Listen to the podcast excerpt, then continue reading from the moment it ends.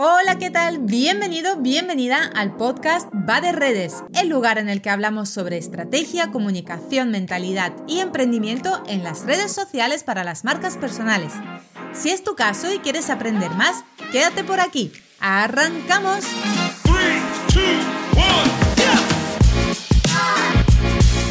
Hola, ¿cómo estás? ¿Qué tal este martes? ¿Cómo lo llevas? Espero que muy bien, con muchas ganas de darle duro a la semana.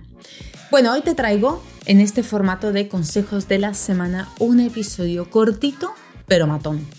Hoy toco uno de estos temas que parecen banales y clichés cuando hablamos de ellos, pero sin embargo son fundamentales para construir un negocio próspero a largo plazo.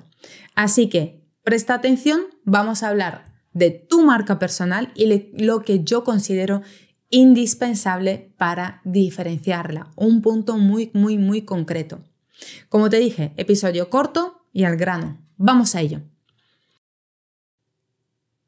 ¿Sabes estas cosas que les ponían a los burros, a los lados y a los caballos creo que también, para que no pudieran ver por el lado, sino solamente que tengan que ir mirando hacia adelante? Pues ahora mismo no me sale el nombre, no me acuerdo. Pero algunos emprendedores van exactamente igual. Parece que tienen esas cositas aquí a los lados de los ojos y solo miran hacia adelante, un paso tras otro, un paso tras otro. Y que no está mal. A ver, hay que mirar adelante para poder ir dando pasos, sí. Pero por Dios, también hay que mirar a los lados en el camino, arriba, abajo, delante y detrás.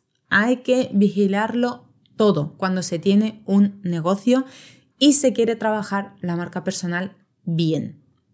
Cuando emprendemos hay muchas acciones que pasamos por alto y sobre todo los que están en, los principios. Ya uno cuando lleva un tiempo empieza a ser más curtío, ¿no? Como se dice. Y ya sí que eres más cuco una vez que pasa un tiempo emprendiendo y te hayas pegado unas cuantas hostias. Pero bueno, el punto del que yo te quiero hablar hoy para que tú puedas trabajar la diferenciación de tu marca personal es que debes fijarte muy bien en tu competencia. De verdad, por eso dije que parece ser un tema cliché y banal, pero es que la gente va como los burros por delante, un paso tras otro, y no se paran a observar a la competencia. Si hay algo en lo que se debe poner foco si quieres ser un buen profesional y quieres trabajar de forma eficiente tu marca personal, es en la diferenciación. Pero, ¿cómo te vas a diferenciar si no te paras a observar lo que hace tu competencia? Y te voy a decir una cosa. Si eres de los que dicen, ay, es que a mí me da igual lo que hacen los demás, no me importa lo que hacen los demás, me importa lo que hago yo.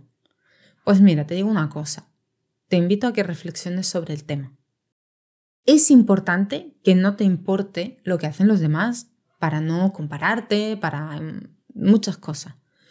Pero sí es importante saber qué es lo que hacen los demás, sobre todo tu competencia, hasta el punto en el que tengas suficiente información como para no hacer lo mismo que ellos. Una de las principales preguntas que debes hacerte es, ¿quién es mi competidor directo e indirecto? Y dedicarle un tiempo en analizarlo. Cuando los tengas detectados, sobre todo los directos, observa por favor, observa. Identifica su estrategia de marca personal y redes sociales. ¿Qué está potenciando? ¿Su visibilidad? ¿Su autoridad? ¿Su posicionamiento? Lograrás reconocer qué está potenciando poniendo foco en sus acciones y contenidos. ¿Hace publicidad?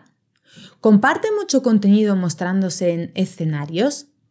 Está impartiendo formación y está mostrando muchos vídeos cómo está haciendo de profesor o, encima de un escenario o está siendo invitado en diferentes eventos. Revisa también su negocio y sus clientes. Echa un vistazo a la frecuencia de lanzamientos. ¿Qué tipos de contenidos utiliza en ellos? Los comentarios que deja su público objetivo. Aquí te voy a dar un regalazo que vale oro. La siguiente pregunta. qué llamada a la acción utiliza tu competencia en sus publicaciones en redes. Porque ahí está la clave de saber a qué métrica, a qué KPI, a qué indicador, que ya lo hablamos la semana pasada, le está dando valor y está potenciando. Haciéndote preguntas como estas, sabrás cuál es el objetivo que trabaja tu competencia y cómo lo hace. Y esto te permite tener una ventaja competitiva a la hora de diseñar tus propias estrategias de marca personal y redes sociales. Si hay algo que he aprendido en estos años de emprendimiento, es que si no tengo controlada mi competencia directa sobre todo, no puedo crear productos diferentes, ni puedo trabajar cada día en ser mejor que ellos, ni voy a lograr diferenciarme. Mi premisa como marca personal es la siguiente y creo que ya lo he compartido en otros episodios también. Que no te metan en el mismo saco que tu competencia, porque si lo hacen es que tu diferenciación ha fallado y por ende van a bajarte los precios, va a bajar la confianza en ti, va a bajar tu reputación, etcétera, etcétera, etcétera. Por cierto, uno de los episodios que más éxito ha tenido que me hizo mucha ilusión, es cómo tener una marca personal disruptiva.